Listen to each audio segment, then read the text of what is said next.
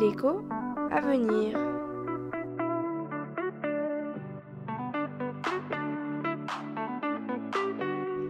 L'inflation et les politiques économiques. Nous sommes de nouveau ensemble, Stéphane, pour aborder ce sujet d'apparence assez théorique. Est-ce que les politiques économiques influencent l'inflation? Oui, tout à fait, Clémentine. Les politiques économiques visent à stimuler ou ralentir l'activité. Quand on stimule l'activité économique, cela conduit généralement à des hausses de prix car parfois la production peut mettre du temps à s'adapter à la demande de biens et services.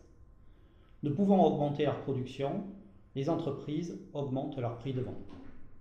Au contraire, quand on refroidit l'activité économique, les entreprises ont moins de débouchés et la concurrence par les prix se renforce, limitant l'inflation. Il y a trois types de politiques économiques. Les politiques structurelles, qui visent à changer l'environnement économique à long terme, les politiques budgétaires et les politiques monétaires. Peux-tu, Stéphane, nous donner un exemple de politique structurelle? Pour moi, un bon exemple est la politique de concurrence. Elle cherche à défendre les intérêts des consommateurs, à lutter contre les monopoles et les pratiques anticoncurrentielles. Par exemple, les autorités publiques peuvent combattre les ententes ou les abus de position dominante d'une entreprise. Qui dit plus de concurrence dit moins de hausse de prix pour le consommateur et un environnement où les entreprises les plus efficaces éliminent les moins performantes de façon loyale, pourrait-on dire. Et la politique budgétaire?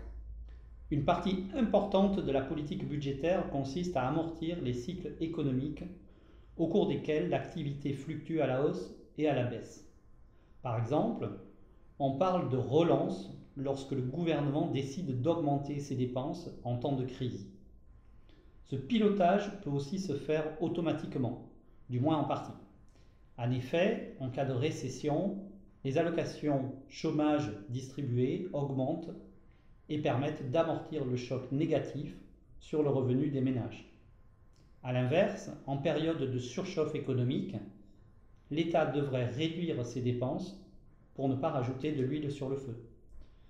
Malheureusement, il est plus facile pour les gouvernements de dépenser que d'économiser. Et finissons par la politique monétaire.